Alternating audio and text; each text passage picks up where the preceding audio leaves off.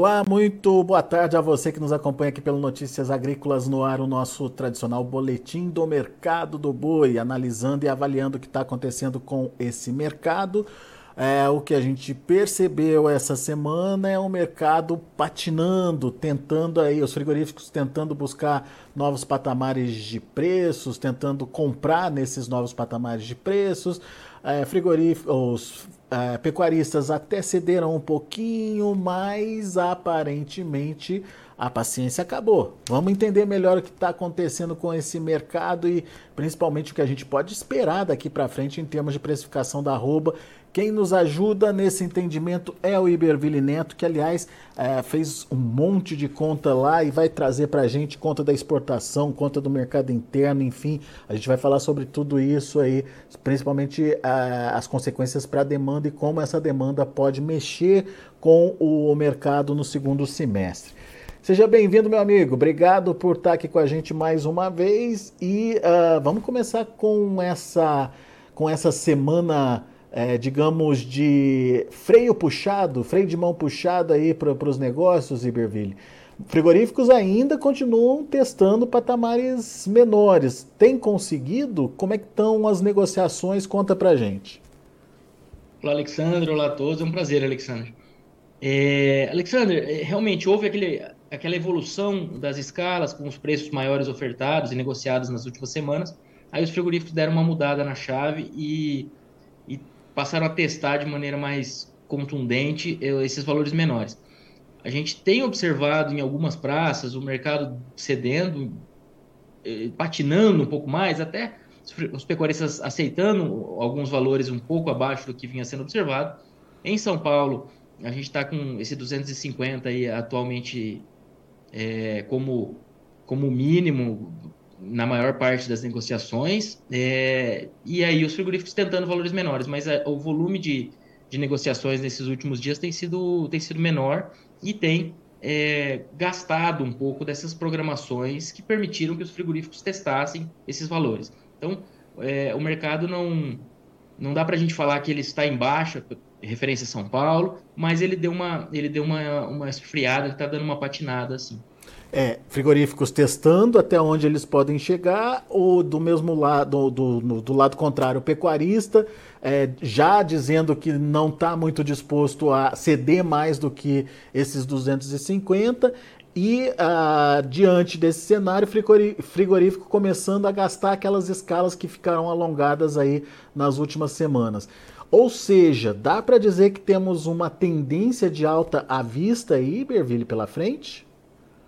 Alexander, é, eu acredito que pela situação de escoamento no, na segunda quinzena um pouco mais lento, eu acho que essa segunda quinzena vai ser, vai ser brigada, apesar da expectativa de uma oferta gradativamente mais, é, mais enxuta. É, gradativamente que eu digo é frente aos últimos meses, porque depois a gente tem alguns números aqui, até na comparação anual ela segue, segue elevada. Mas então eu, eu diria que pela questão de necessidade de gado para escoamento doméstico mais lento na segunda quinzena, talvez essas próximas semanas sejam um pouco mais brigadas aí. É, talvez até algum, alguma, algum ajuste negativo. Tal, Recuperação e a, a virada ficaria... de mês de agosto pode trazer um pouco mais de ânimo de novo. Recuperação ficaria mais para virada de mês, então. Eu, eu acredito que sim, porque o mercado ele, ele evoluiu um pouco nesses últimos nas últimas semanas, né? Então, se a gente pega a média agora de julho, ela, ela está superior à média de, de junho. Ela só só realmente o mercado deu essa essa esfriada, né? Mas a gente pega uma média parcial aqui de, de julho versus junho, a gente está falando de 2,7%, considerando média. Se a gente pegar mínimos e, e, patamares atuais, a gente tem até um, uma amplitude um pouco maior. Muito bem. Uh, tudo porque a gente imaginou que a oferta já tinha chegado ali uh, no limite que teoricamente a entre safra já estava decretada. Daí veio o frigorífico, ofereceu mais um pouquinho e essa oferta apareceu a ponto deles poderem alongar escalas. Uh, daí você estava me contando, Iberville, que é uma característica do ano, né? Quando a gente olha a questão da oferta ao longo do ano, ela é realmente maior, né? E essa oferta, ela, bem ou mal, pode aparecer, certo? Isso, Alexandre. Esses investimentos ali, 20, 21, eles geraram mais disponibilidade de gado. Os dados oficiais do primeiro trimestre já apontam isso. E quando a gente pega os, os abates CIF, é, eles são ainda números é, parciais, eles vão se consolidando, mas já dá uma boa ideia do que está acontecendo. Então, quando a gente pega junho, é, a gente tem um aumento de 8,8% no acumulado até junho, desculpa, no primeiro semestre, 8,8% no aumento de abates. E só junho, na comparação com junho do ano passado, o aumento foi de 12%. Chegou a 16% em maio versus maio de 22. Ou seja, realmente tem mais oferta de, de animais no mercado, né? O que justifica essa é, pressão aí é, nos preços. Agora, é, isso deve durar o, o, o, o, resto do ano também? O que, que a gente pode esperar para o resto do ano? E mais do que isso, a demanda, o comportamento da demanda no segundo semestre pode ajudar a enxugar essa oferta maior aí que vem aparecendo, Iberville? Alexandre, é, uma boa parte do que vem a mais de gado para o mercado em anos de baixa são fêmeas e essas fêmeas se concentram mais na primeira metade do ano. Então, isso, vamos dizer, deixa o, o efeito do, do, do, ano de baixo um pouco mais pronunciado para esse primeiro período semestre. de primeiro semestre e final de safra. Mas não quer dizer que a nossa expectativa seja de redução na comparação anual para o segundo semestre, não. A gente acredita que segundo semestre deva ter mais oferta na comparação com o ano passado. É, mas, por outro lado, a gente também tem expectativas boas do ponto de vista de é, de escoamento é, externo. A gente tem alguns números bem interessantes é, nesses últimos meses. Começo de julho foi fraco, mas a gente tem alguns números aí para comentar sobre isso, pensando um pouquinho mais, de maneira mais ampla. E quando a gente fala de margem no mercado doméstico, é, ela voltou um pouco em julho, do frigorífico carcaça versus boi, ela voltou um pouco em julho, mas ela está acima do, dos patamares observados no último ano. o que, que eu que, que isso no, nos traz aí? Nos traz que a, a, demanda de frigoríficos menores, que não têm acesso ao mercado externo, ela pode colaborar um pouco nesse cenário. Então, esses frigoríficos menores que muitas vezes têm, têm menos estratégias é, relacionadas a termo, então tudo isso pode é, mudar um pouco a cara frente ao que a gente observou no ano passado. A margem da indústria hoje, pensando carcaça boi, é, carcaça versus boi, está em 102,6%. É, no ano passado estava na casa de 95, 97%. Quer dizer o que? A carcaça hoje paga 102% do boi. No ano passado pagava 95, 97% do boi. Isso Dependia... dá margem para o mercado, para o frigorífico menor, brigar um pouco mais pela boiada. No ano passado dependia dos resultados também de venda dos subprodutos para ter o, o lucro. Esse ano ela por si só já paga, é isso? É, esse ano a carcaça, só preço por preço, é, a carcaça paga o boi. Aí, claro que a indústria tem todos os outros custos, né? Mas é bem, é bem essa linha que você ponderou mesmo. É, hoje, o, o, preço da carcaça já cobre o custo de aquisição do boi. No ano passado, nem é, isso não cobria. E até a média histórica é de ficar meio que elas por elas, às vezes, geralmente não cobre, tá? É, o, o, custo. Então, o momento atual está historicamente, se a gente pegar um histórico um pouco mais alongado, historicamente é interessante para o mercado doméstico. Abaixo dos, do, dos três últimos meses, dois, três últimos meses, mas historicamente é uma relação interessante. E se a gente faz essa comparação com, em relação aos exportadores, ao, ao mercado exportador, ainda é, é positivo para os frigoríficos também, Berville? Fazendo a relação preço de carne exportada agora em junho versus preço do boi, a gente teve que uma tonelada de carne exportada pagava o equivalente a 98,5 arrobas. Isso é pior do que o ano passado, no mesmo mês, é 9% pior, tá, para a margem da indústria, mas é a melhor relação desde outubro do ano passado. Então, assim, não, não estamos falando das melhores relações já observadas, mas não estamos falando também de uma relação historicamente ruim. Então, essa queda de preços é, de venda no mercado externo é importante, ajuda a desenhar o cenário, sem dúvida. Mas, como ela veio acompanhada de uma queda de preço do boi, é, não dá para a gente falar que a situação da indústria também está nos, hum, historicamente ruim. Se, tanto é que até os volumes exportados e a, a, a quantidade de gado abatido demonstram isso, né? É.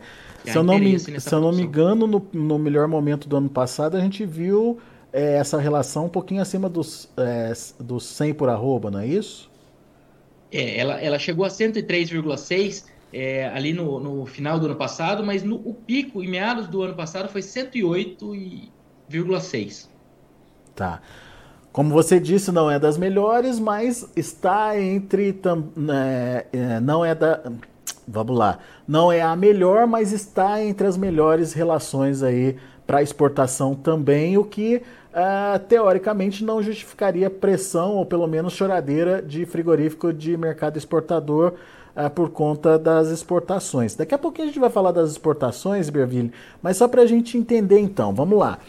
Oferta. É, olhando, olhando agora para frente, né? É, é, a gente já sabe que o, o primeiro semestre teve mais oferta, você trouxe esses números, mas olhando para frente, ela vai continuar aparecendo? E de onde viria essa oferta? Tem estímulo aí é, para confinamento, por exemplo, para o segundo semestre? Alexander, o, o, confinamento ele passou por alguns momentos de pouca atratividade no, no começo do ano, né? É, e depois, não que, não que a conta esteja muito boa, até porque o mercado futuro já, já caiu de novo, mas ela, com a queda de preços do milho e a reposição também é, cedendo em boa parte das regiões, ela gerou algum, alguma janela ali interessante para fechar o gado. Agora, quando a gente. Isso, isso nos leva à expectativa de quê? De que a gente deva ter um, um volume mais tímido nesse começo do segundo semestre e depois um volume um pouco mais expressivo de gado, na, talvez na segunda metade, no, no último trimestre. Tá? É, a própria sazonalidade do confinamento vai meio nessa linha, mas esse ano a gente, além da sazonalidade, que normalmente gera mais oferta de gado de confinamento ali, setembro, outubro, novembro, a gente ainda teve essas, esse efeito de atratividade no momento de fechar o gado. Então, o milho começou a cair ali a partir de, de, de abril, maio, né? E, e aí é, deu um, deu um repique, deu uma firmada no cenário internacional, só que a gente tem uma safrinha é, muito grande para ser colhida com um déficit de armazenagem importante. Ou seja, podemos ver sim um incremento de oferta, é, principalmente se concentrando ali no último trimestre. Vamos fazer essa, essa mesma conta, vamos, vamos é, tomar é, como parte essa mesma ideia aí é, para exportação, Iberville, que eu acho que daí a gente consegue entender a perspectiva da demanda também para o segundo semestre. Vamos começar com as contas do primeiro semestre. Exportação no primeiro semestre. Quem olha para é, os números, ou pelo menos quem percebe o mercado, vinha com, aquele, com aquela percepção de que o mercado não estava indo bem, que as compras não estavam evoluindo muito. Mas, enfim, o que de fato aconteceu com as exportações no primeiro semestre? Você tem esses números aí, né? Tenho, Alexandre. Se a gente pegar a China, tanto China, se a gente separar a China e os demais clientes, ambos os grupos, na verdade, China e o grupo de outros clientes, caíram ali em torno de 4,8%, 4,9% é, em ambas as, as, situações. Na comparação primeiro semestre 23 versus primeiro semestre 22. Lembrando que, que, lembrando a gente que 22... Desculpa. É, lembrando que... que a gente teve aí a vaca louca no começo do ano, né? Exatamente. E a gente teve em 2022 o melhor volume já embarcado na história.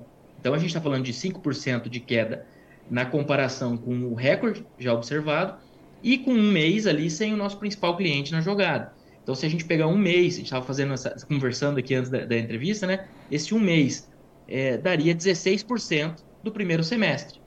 Então, 16% é, desse, dessa primeira metade do ano, China ficou fora da jogada.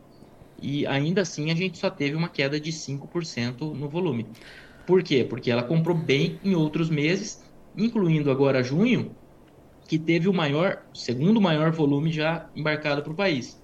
Foram 135,4 mil toneladas e o recorde anterior tinha ocorrido em meados do ano passado com 136. Então, 1% a menos do que o recorde. E a maior participação já observada também. É, que... 70% da carne vendida agora em junho foi para a China, da carne in natura. Ah, é? Ou seja, China tá no jogo, Iberville. Não, não, tá. não dá para descartar. O pessoal tá meio desanimado porque o preço de suíno lá na China tá muito barato. A expectativa era de que é, se, se houvesse aí uma preferência pela proteína é, suína lá, lá na China, em, em detrimento da proteína bovina, mas o que a gente está vendo é que a China segue firme nas compras. É, a, a carne suína lá realmente ela voltou para, ela se acomodou ali nos patamares é, pré-peste suína, né? Ela, ela já voltou, eles estão comprando bastante carne de todos os tipos, mas ela voltou para o patamar em termos de preços. E é a carne mais consumida na, na China com folga. Só que a carne bovina ela tem evoluído lá. Então, e como o consumo dela é pequeno, qualquer coisa a mais que um chinês coma é importante, porque tem 1,4 bilhão de chineses lá para um bifinho a mais.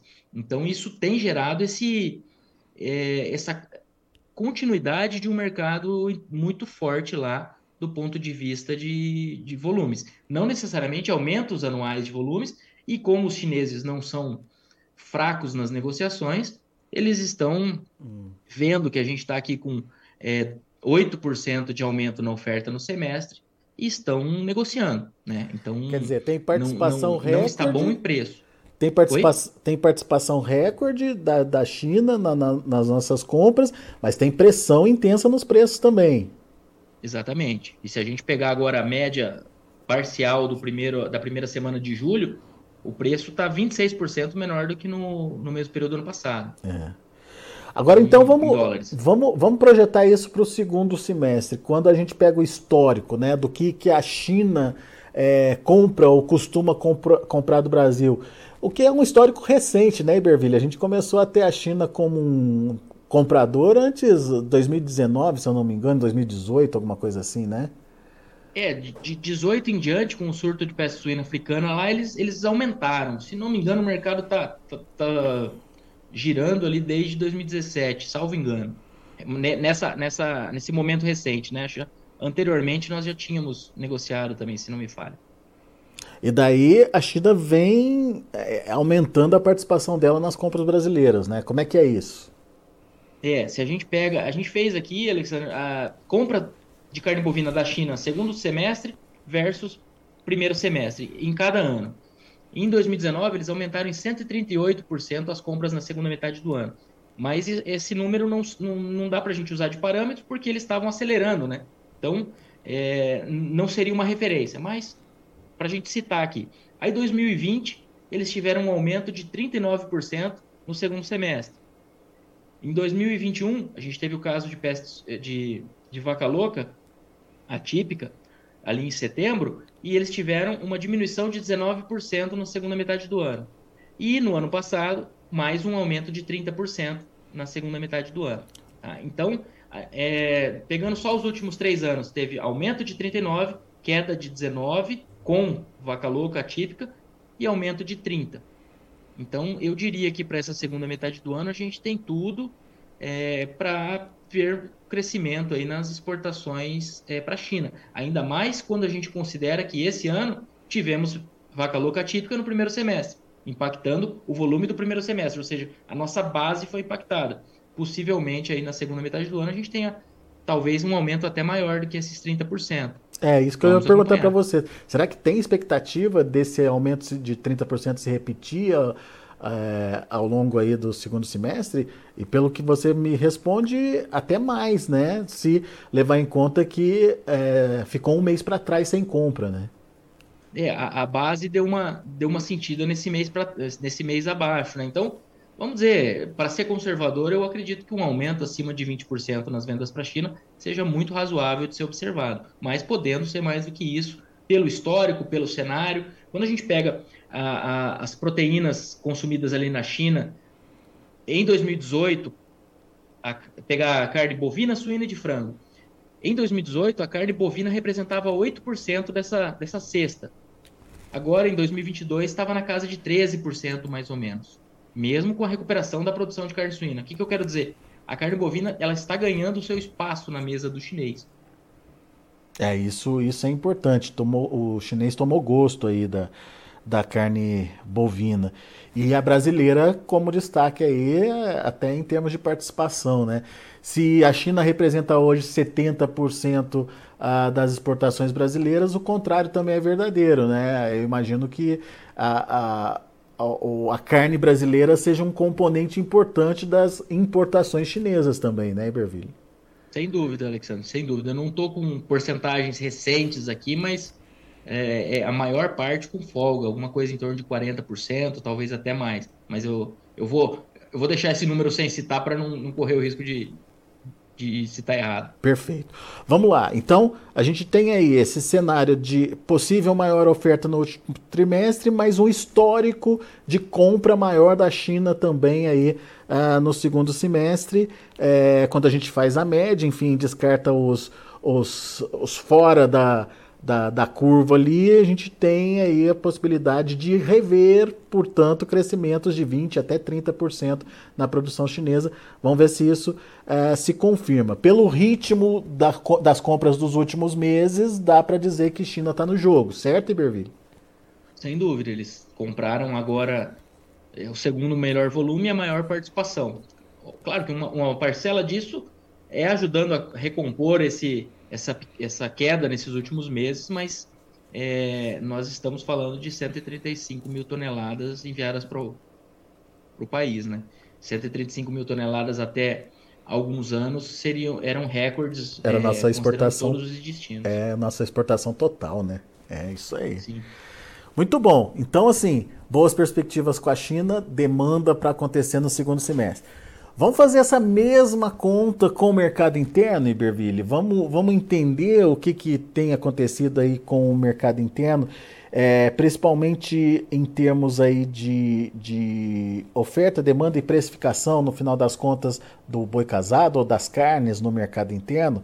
O que a gente tem visto é que o mercado interno teve um papel importante é, nesse primeiro semestre diante daquele mês de China parado, né? É, Alexandre, porque assim, a gente não está nessa, num momento de mercado doméstico ávido, mas quando a gente começa a cruzar os números, a gente teve um aumento é, de 8,8% na produção no primeiro semestre, produção, desculpa, nos abates CIF, produção um pouco menos, porque como a gente está tendo mais vaca indo para o gancho, o peso médio de carcaça diminui um pouco, mas vamos dizer, na casa aí de 8% de aumento de oferta de carne é, um pouquinho menos, arredondando. E, e aí a gente pega uma queda de 5% nas exportações. É, bom volume ainda, mas 5% de queda. O que, que eu quero dizer? Eu quero dizer que na comparação com o que o mercado doméstico foi em 2022, a gente teve mais oferta e menos escoamento externo. Ou seja, o mercado doméstico tem é, absorvido mais carne. E isso passa pela, por esses preços menores no varejo. Quando a gente pega, por exemplo, a picanha, a famosa picanha da, do Lula, né? política, né? É, do Lula. do Lula. A gente teve uma queda de 4,9%, não é, na comparação com o mesmo período do ano passado, preços ao, no varejo. Não por políticas econômicas nem nada disso, pelo ciclo pecuário. É. E só, só a picanha que, que caiu, Iberville? Não, a gente teve uma, uma queda geral. Por exemplo, costela, esses números aqui são dados é, do, do IBGE, então variação 12 meses ao consumidor. Costela 6,5, é, capa de filé 7,8, tudo queda.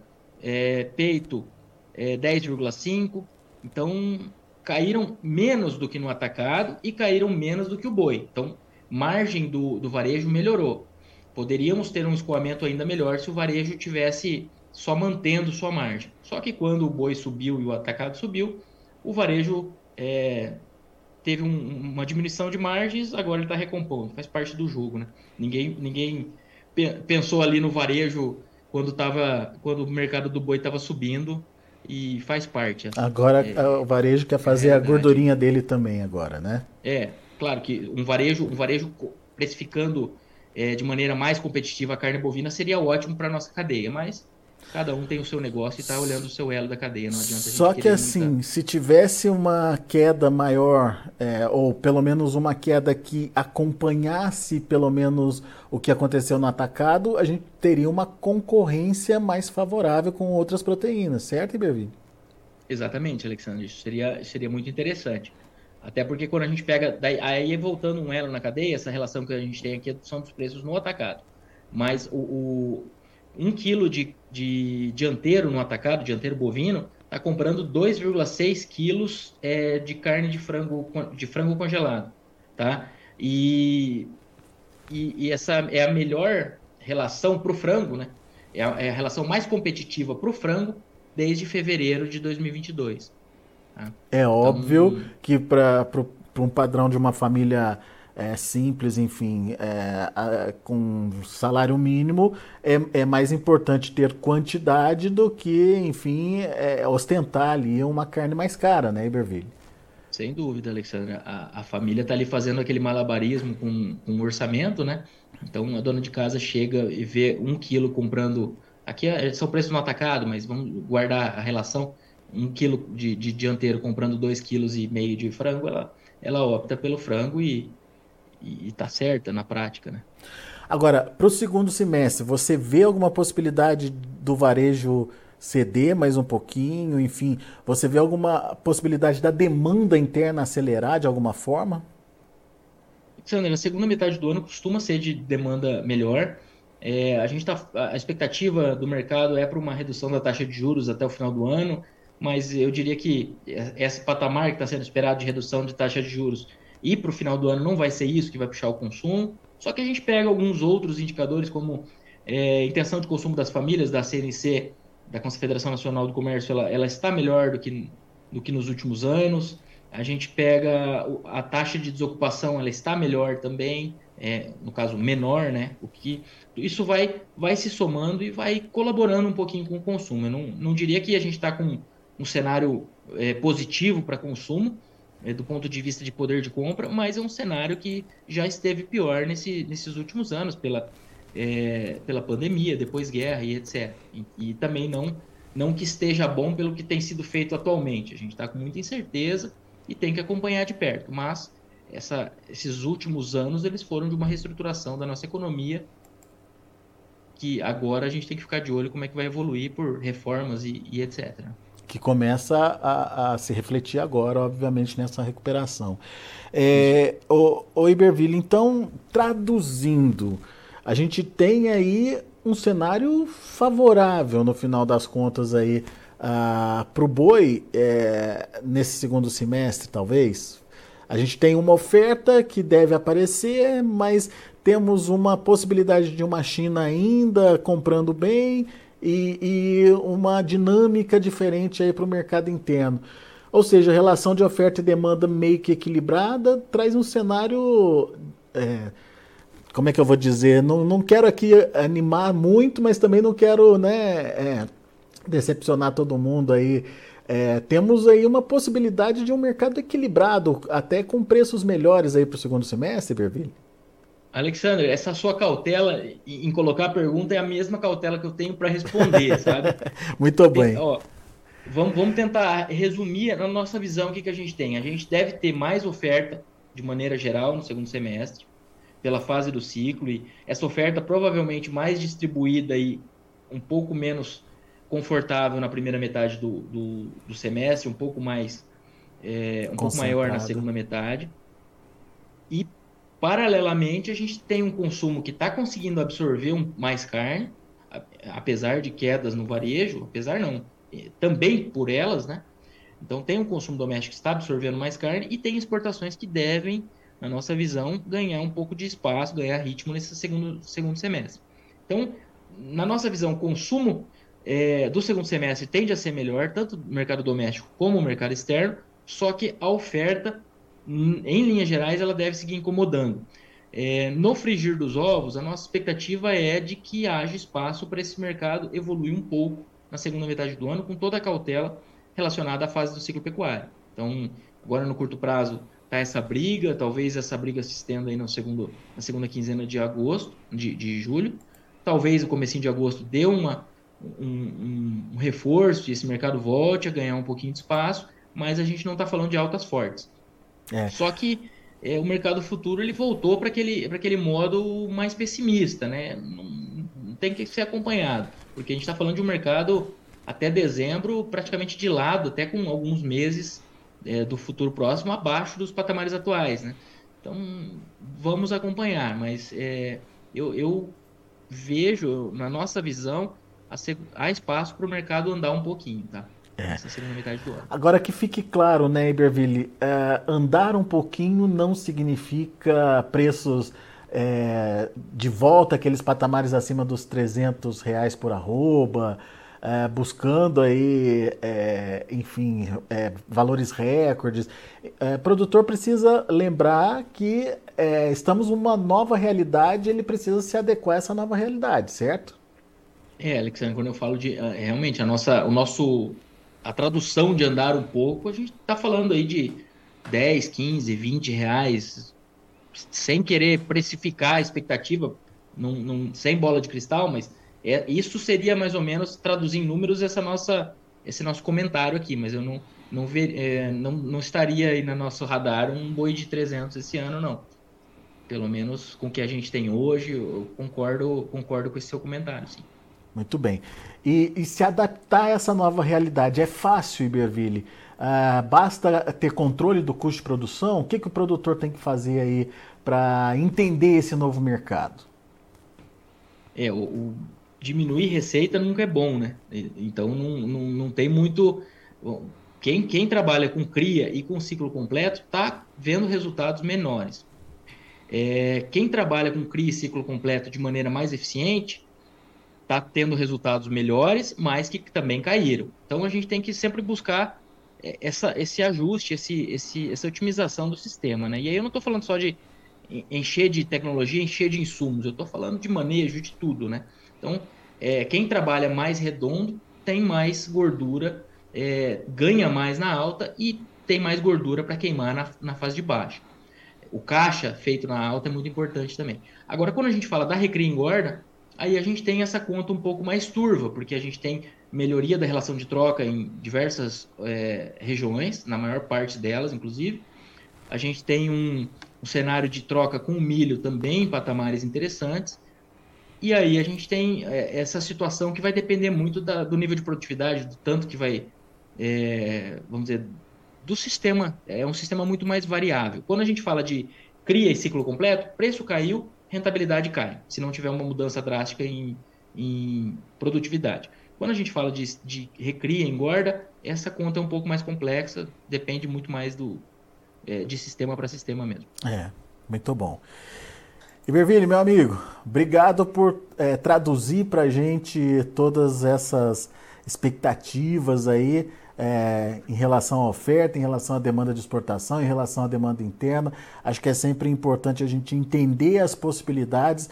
Obviamente, a gente está tratando aqui de cenários possíveis, né? É, sempre tem no meio do caminho alguma coisa que muda um pouquinho o rumo das coisas, mas enfim, é, de uma forma geral, é, já dá para o produtor pensar nas estratégias, buscar esse, essa eficiência maior e necessária para atravessar essa, esse período mais apertado aí da, da, da rentabilidade, digamos aí, da atividade e obviamente se programar melhor uh, para uh, ah, o que vem por aí em termos de é, principalmente de demanda para o final do ano. Então, acho que foi uma bela conversa aí. A gente agradece a sua disponibilidade de traduzir isso tudo para a gente. Obrigado, Alexandre. Alexandre, posso deixar um recado final aqui? Claro, por favor. É que, é que às vezes no desenho desse mercado a gente deixa ele, é, acaba ficando um pouco.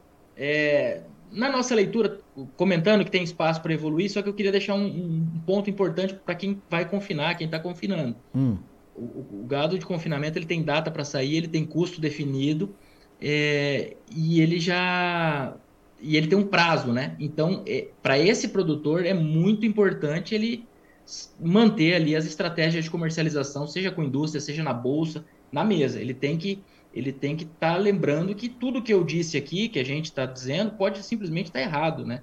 É, então, é, e se o mercado ceder? E então ele tem que manter sempre essa segurança. Na nossa visão, esse é o mais, isso é mais importante até do que do que tentar do que esses desenhos do mercado. Agora, quando ele trabalha com pasto, aí ele tem uma alguma folga, né? Aí ele pode deixar esse gado um pouco mais quando está falando de safra. Agora, o gado de confinamento ele tem essa característica que exige, na nossa visão, é, essas, o uso dessas ferramentas ou pelo menos que elas estejam na mesa, né? Assim, ele tem que estar tá olhando aquilo ali e avaliando. Falando, se eu não vou travar, é de maneira consciente, porque eu acho que não está interessante, mas tá sempre de olho nisso aí. Queria deixar esse, esse, esse comentário final pensando no confinador. É, boa. Muito bem. Iberville, obrigado, viu? Volte sempre. Obrigado, um abraço. Até abraço, mais. até mais. Tá aí, Iberville Neto, da HN Agro, conversando aqui com a gente, trazendo aí as perspectivas, portanto, é, do segundo semestre, baseado em tudo que a gente viu acontecer no primeiro semestre aí, uh, uma conversa muito boa, muito rica em detalhes e cheia de números para vocês. Vamos ver como estão as negociações lá na B3. Mercado Futuro segue naquela toada é, sem, uma, sem direcionamento, mercado meio que perdidão aí.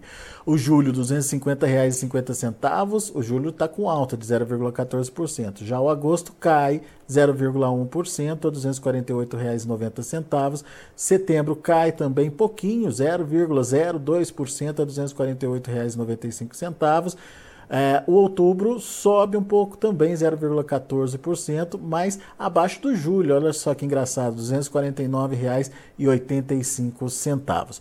Indicador CPEA fechou ontem praticamente estável, é, alta de 0,96% a R$ 257,15. São os números do mercado do boi e antes de encerrar, gostaria de convidá-los vocês pecuaristas que estão nos acompanhando nesse momento, é, fica o convite para que vocês participem e votem também na melhor história de agricultor. Essa história já, as cinco finalistas já estão é, disponíveis para você aqui no site Notícias Agrícolas.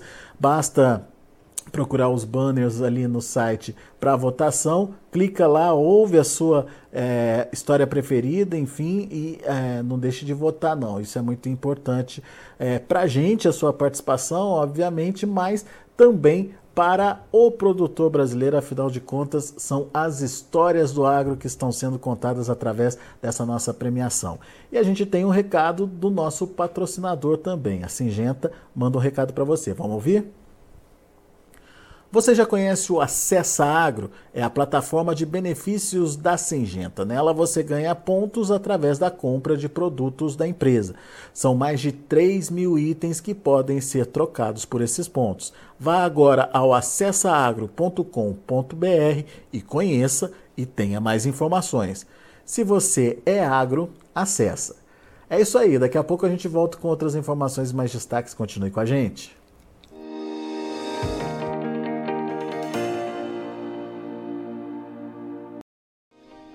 Se inscreva em nossas mídias sociais. No Facebook, Notícias Agrícolas. No Instagram, arroba Notícias Agrícolas. E em nosso Twitter, arroba Norteagri. E para não perder nenhum vídeo, não se esqueça de nos acompanhar no YouTube e na Twitch, Notícias Agrícolas Oficial.